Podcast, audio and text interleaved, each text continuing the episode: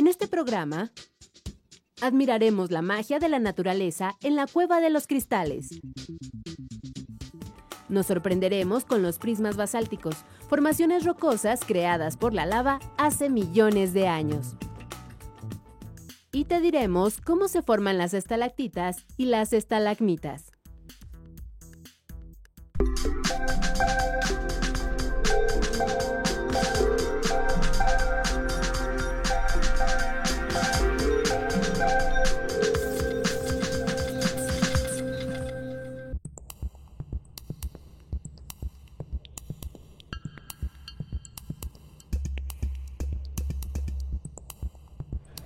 Bienvenidos a Factor Ciencia. Yo soy Alejandro García Moreno y una vez más los saludo desde Universum, Museo de las Ciencias de la UNAM.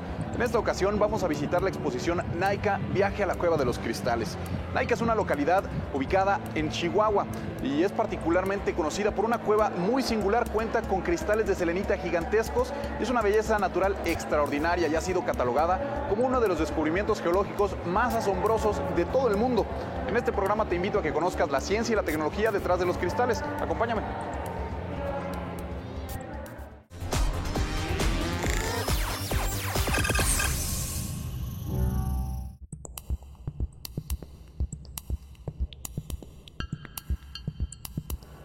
Una de las primeras cosas que me viene a la mente cuando veo estas fotografías es imaginar la sorpresa que se llevaron estas personas que tuvieron la oportunidad de descubrir este tesoro que tenía escondido nuestro país. Aquí en la exposición de Universum puedes ver 36 fotografías y darte una idea de las dimensiones de los cristales, algunos de ellos de más de 10 metros de largo, 2 metros de espesor y que llegaban a pesar más de 55 toneladas. Sin duda son los cristales más grandes de todo el mundo.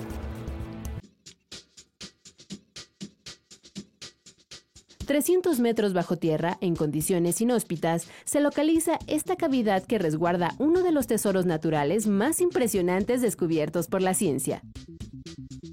Es la cueva de cristales más imponente del mundo. Fue hallada hace 15 años de forma fortuita en el pueblo de Naica, Chihuahua, al norte de México, en suelo de explotación minera. Bueno, Naica es, yo creo que la mejor noticia que ha podido recibir México en muchísimos años. Yo a veces decía que era mejor noticia que ganar el Campeonato Mundial de Fútbol. Cuando la minera Peñoles comenzó a bombear grandes cantidades de agua del subsuelo para ampliar su área de extracción de plata, los trabajadores se encontraron con esta sorpresa, una cavidad en la que lentamente, en un millón de años, se moldearon estas extravagantes formas un proceso de aglomeración del sulfuro de calcio en el seno de una cueva inundada con agua caliente, son los cristales más grandes y bellos del mundo.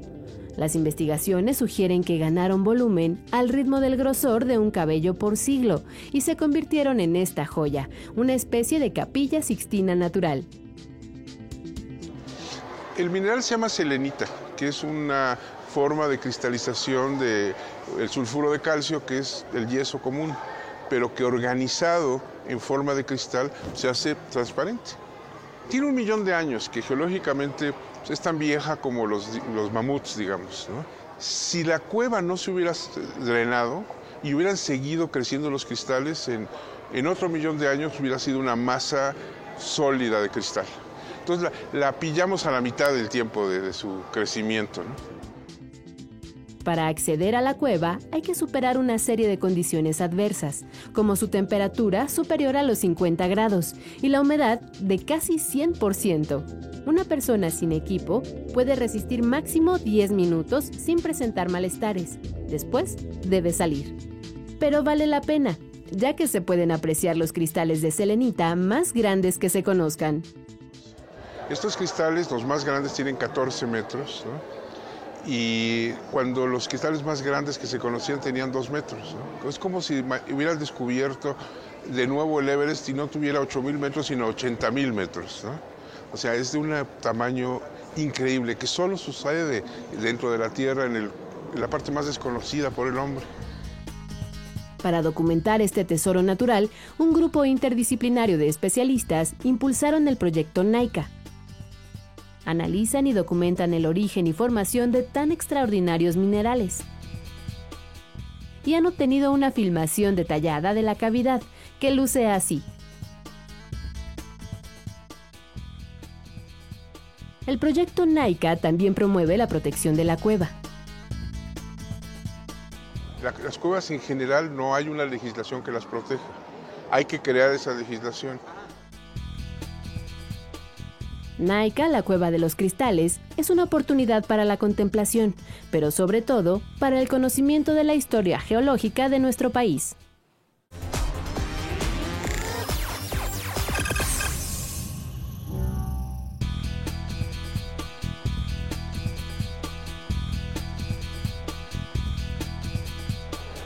Hallazgo de Naika, además de espectacular, implicó un parteaguas para la investigación científica y además el uso de mucha creatividad. En una cueva donde la temperatura promedio es de 50 grados centígrados y con una humedad del 100%, permanecer ahí es casi imposible. Solamente permitía que los investigadores pudieran estar por periodos de entre 15 y 20 minutos y eso poniendo en riesgo su vida. Tuvieron que diseñar herramientas que aunque parecen simples fueron bastante funcionales como este traje al que le pegaban hielo para poder mantener frescos sus cuerpos y un sistema de respiración en el que también hacían pasar el aire por bloques de hielo para mantenerse frescos. De esta forma ellos pudieron estar por periodos de hasta 50 minutos documentando y fotografiando los cristales y hacer varias inmersiones a esta cueva durante el día. Cobijados por la oscuridad, los intrépidos investigadores han tenido que resistir jornadas de supervivencia. Descienden con trajes y chalecos térmicos forrados con barras de hielo y nebulizadores que les permiten respirar aire frío. Estos son sus mejores aliados para permanecer hasta 50 minutos en el interior de la caverna, pero no más de dos horas al día, para evitar exponer sus órganos vitales a la excesiva humedad y al calor tienen que recorrer la caverna con movimientos pausados para no malgastar energía. Un error podría ser fatal y sin el equipo adecuado su vida acabaría en unos minutos. Su probada vocación científica y espíritu de reto los ha llevado a construir y perfeccionar luminarias, equipo científico, así como cámaras de video y fotográficas para introducirse en este nuevo y fantástico mundo. La exhaustiva investigación arrojará importantes descubrimientos, no solo de los megacristales, sino a nivel geológico, hidrológico y paleontológico. Algunos de los resultados ya nos hablan del descubrimiento de nuevos minerales, el hallazgo de polen en el interior de algunos cristales, así como de extremófilos, microorganismos que viven en condiciones extremas. Es aquí en Chihuahua, en Naica, en este mundo subterráneo adverso, pero de increíble belleza, que geólogos, espeleólogos, biólogos, hidrólogos y otros especialistas viven la gran aventura de su vida para beneficio de la ciencia.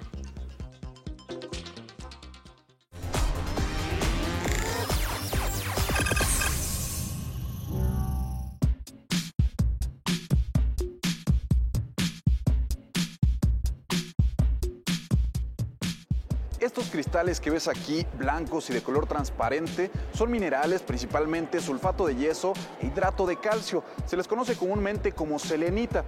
Pertenecen al mundo de los cristales porque su estructura atómica es la más ordenada y geométrica que conocemos. Pero también hay algunos cristales con los que convivimos de manera más cotidiana, por ejemplo el chocolate, el jabón o incluso nuestros propios dientes. La palabra cristal tiene sus orígenes desde los griegos y eh, los griegos llamaban eh, cristal a lo que era cualquier mineral transparente o translúcido, principalmente el cuarzo. El cuarzo cristalino, el cuarzo incoloro, el llamado cristal de roca, es a lo que se le aplicaba esta palabra. Los romanos también continuaron esta tradición, pero eh, al final del siglo I es cuando los romanos empiezan a hacer la, la fusión del sílice y se crea el vidrio que conocemos ahora. Y entonces, como tenía algunas características muy similares, como es la transparencia y la dureza, le quitan eh, la palabra cristal a los minerales transparentes y translúcidos y se lo dejan a este material creado por el hombre y que hay una gran diferencia. Porque los cristales vamos a ver que tienen que ser un material que va a tener un orden atómico interno bien definido. Esto es, los átomos que lo están formando van a estar perfectamente bien unidos y perfectamente bien ordenados. Mientras que el vidrio va a tener un arreglo desordenado. Un ejemplo muy burdo sería que un cristal serían unos alumnos perfectamente bien formados y perfectamente bien alineados, mientras que el vidrio sería unos alumnos que están en estampida que no tienen un orden bien definido. Vivimos en un mundo de cristales. Vamos a ver que los cristales es el arreglo atómico de muchas cosas. Los podemos encontrar en el vino, en los refrescos, en los chocolates, en los dulces, en muchas cosas, ¿no? Y los cristales más famosos, los más comunes, son aquellos que ingerimos directamente, como puede ser el azúcar o la sal. Si tenemos cuidado y tenemos un poquito de curiosidad, vamos a ver que los granitos de sal tienen forma cúbica, y ese es un cristal. Los granos de azúcar tienen formas hexagonales. Ese es otro tipo de cristales. Hablar de minerales es hablar de un material que se genera de forma natural. Eh, principalmente tiene que ser inorgánico, que va a tener una composición química bien definida. ¿Qué quiere decir esto? Que va a estar formado por diferentes elementos que se encuentran en la naturaleza, que se van a unir, van a tener un orden atómico interno y que esto lo vamos a poder ver en una forma perfectamente bien definida. Y estos minerales tienden a formar cristales. ¿Qué quiere decir esto? Que tienden a formar caras perfectamente bien definidas, ¿sí? lisas, completamente lisas, limitadas por vértices y aristas, esto es, por esquinas y por ángulos. Y estos cristales se van a generar de forma natural y van a tratar de aumentar de tamaño. Podríamos decir que van a crecer, aumentan de tamaño, dependiendo que se conserven condiciones ideales presión, temperatura, eh, la solución que le está este, haciendo que crezca, etc. Pero hay otros materiales eh, que también cristalizan. Por ejemplo, en la era de la tecnología usamos pantallas de cuarzo líquido, usamos calculadoras, televisores, computadoras, teléfonos celulares, etcétera, que necesitan que conduzcan electricidad o pulsos eléctricos. Y entonces, gracias a eso, se necesita generar cristales sintéticos. Y entonces, estos cristales eh, son los que nos van a dar la mejor conexión, la mejor definición de las pantallas, etcétera, etcétera. A nivel geología, a nivel ciencias de la Tierra, los cristales son renovables, ¿sí?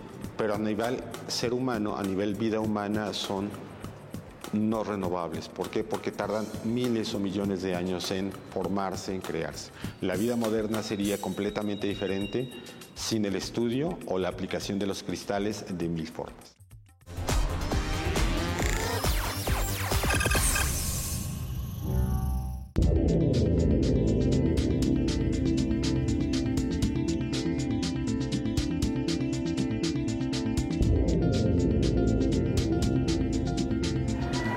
Las montañas, las cañadas o incluso algunas cuevas nos pudieran hablar, nos contarían historias sorprendentes sobre la evolución de nuestro planeta y cómo es que los paisajes que ahora conocemos se pudieron formar. Afortunadamente existen científicos que se dedican a obtener información de estas estructuras y nos pueden explicar por qué de algunas formaciones, como por ejemplo los cristales o incluso los prismas basálticos. Los prismas basálticos eh, son estructuras generalmente eh, cilíndricas y que se generan en, principalmente en rocas basálticas. Y esto ocurre debido al enfriamiento y a esfuerzos de tensión. Eh, bueno, estas rocas son rocas volcánicas. Eh, son como las que vemos aquí. estos son basaltos que fueron emitidos por el volcán Chitle. ¿Y por qué aquí no se generaron estos prismas columnares? Bueno, principalmente porque el enfriamiento fue rápido en este caso. Se forman debido a que sufren un enfriamiento eh, relativamente lento, de modo que hay tiempo para que se empiecen a formar estos, eh, estas estructuras. Bueno, hay de varios tipos. Hay eh, prismas de cuatro lados, de cinco lados, de siete lados, de ocho lados, pero la más común es de los hexagonales, de seis caras.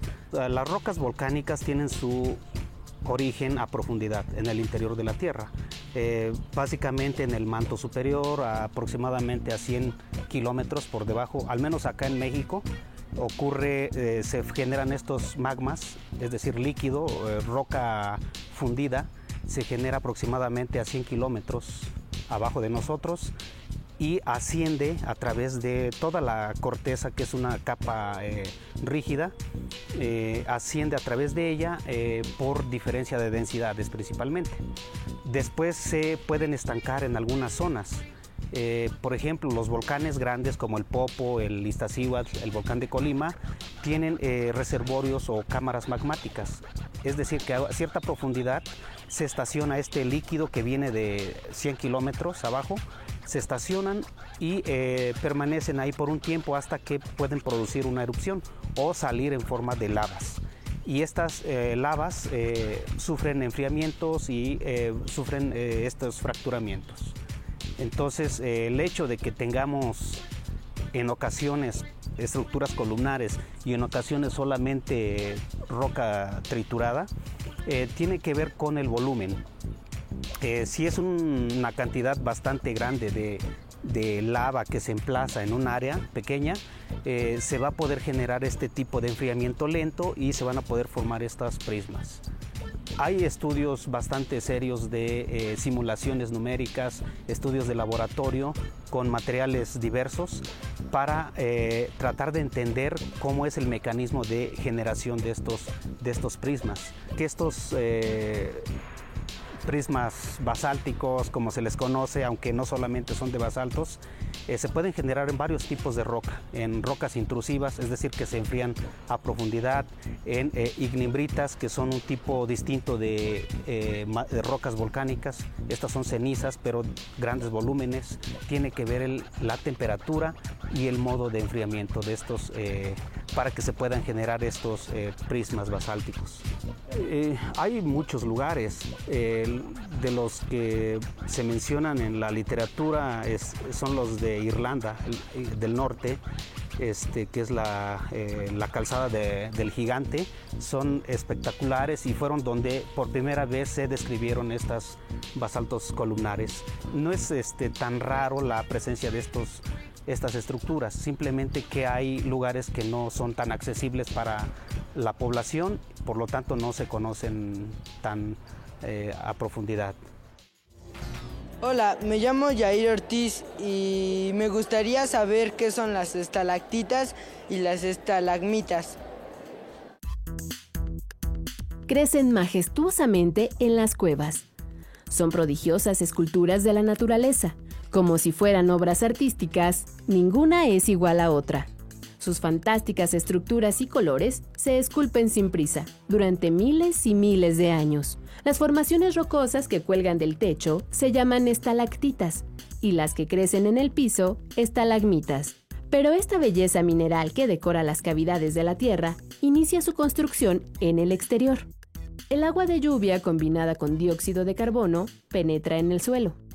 Entonces al infiltrarse el agua entre las rocas, va poco a poco y llega a un lugar en donde puede esta agua irse acumulando y poco a poco también va eh, diluyendo lateralmente la, roca calcárea. El agua con las moléculas de dióxido de carbono y de calcio fluye gota a gota atravesando el techo de cavernas. Tras el paso del agua, las partículas de calcita se sedimentan, se libera el dióxido de carbono y se crean estalactitas. Entonces cae la gota en el piso y, al, evaporarse va precipitando el carbonato de calcio y este carbonato de calcio se va acumulando en forma tal que va creciendo hacia arriba. Y puede llegar un momento en que tanto esta como esta se junten en una sola. Al unirse una estalactita y una estalagmita, nace una columna. El interior de las estalactitas está formada por anillos. Los más pequeños son los más antiguos. Indican la edad de las rocas desde que iniciaron su lento crecimiento. Existen formaciones que llegan a aumentar 2,5 centímetros cada 5.000 años. Las estalagmitas son columnas de mayor diámetro, de punta redondeada y sin un canal central, ya que el agua no fluye en su interior, solo golpea su superficie. La forma, textura y tamaño de estas construcciones tienen mucho que ver con la humedad, temperatura, atmósfera y presión de la cueva. el estudiar las estalactitas, las cuevas donde están estas, pues nos da mucho mm, eh, información para conocer la historia geológica de cualquier terreno de, la Tierra. Al apreciar estas espectaculares cavernas, transformadas por depósitos de carbonato de calcio, podemos conocer la maravillosa paciente labor geológica del agua.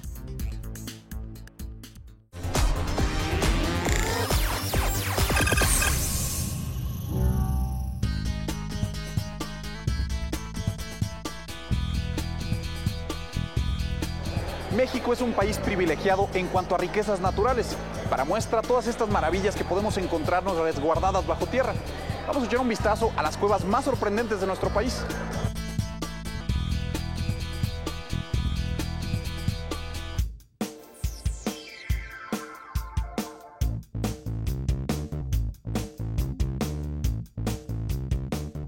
Las cavernas son ventanas que nos asoman a un extraordinario mundo subterráneo evidencia de un pasado de millones de años de nuestro planeta.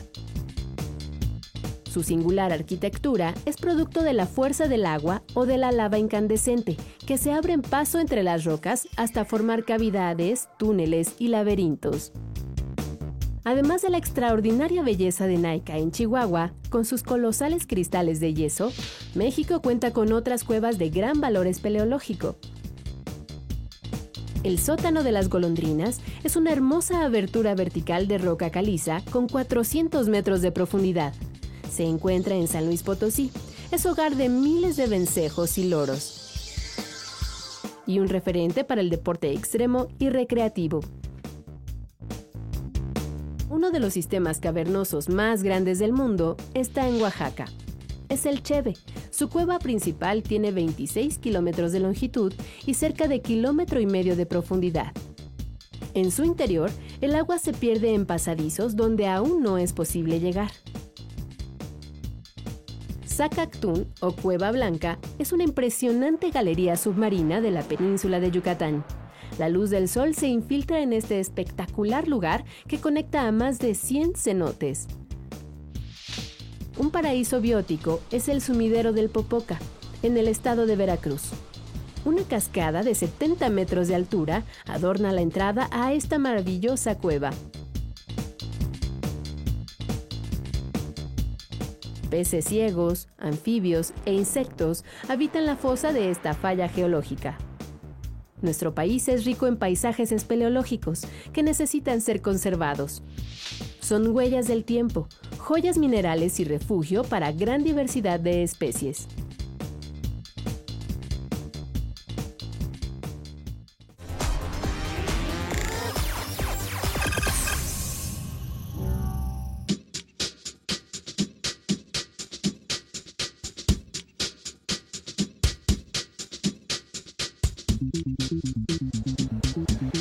Hayas disfrutado nuestra visita a la exposición Viaje a la Cueva de los Cristales aquí en Universo Museo de las Ciencias de la UNAM. Te recuerdo que puedes seguirnos en Twitter, Facebook, visitar nuestro portal o descargar cualquiera de los programas de Factor Ciencia a través de iTunes. No olvides que seguimos investigando lo que ocurre en el mundo de la ciencia y la tecnología para llevarlo hasta tus pantallas. Yo soy Alejandro García Moreno, esto fue Factor Ciencia. Te espero la próxima semana.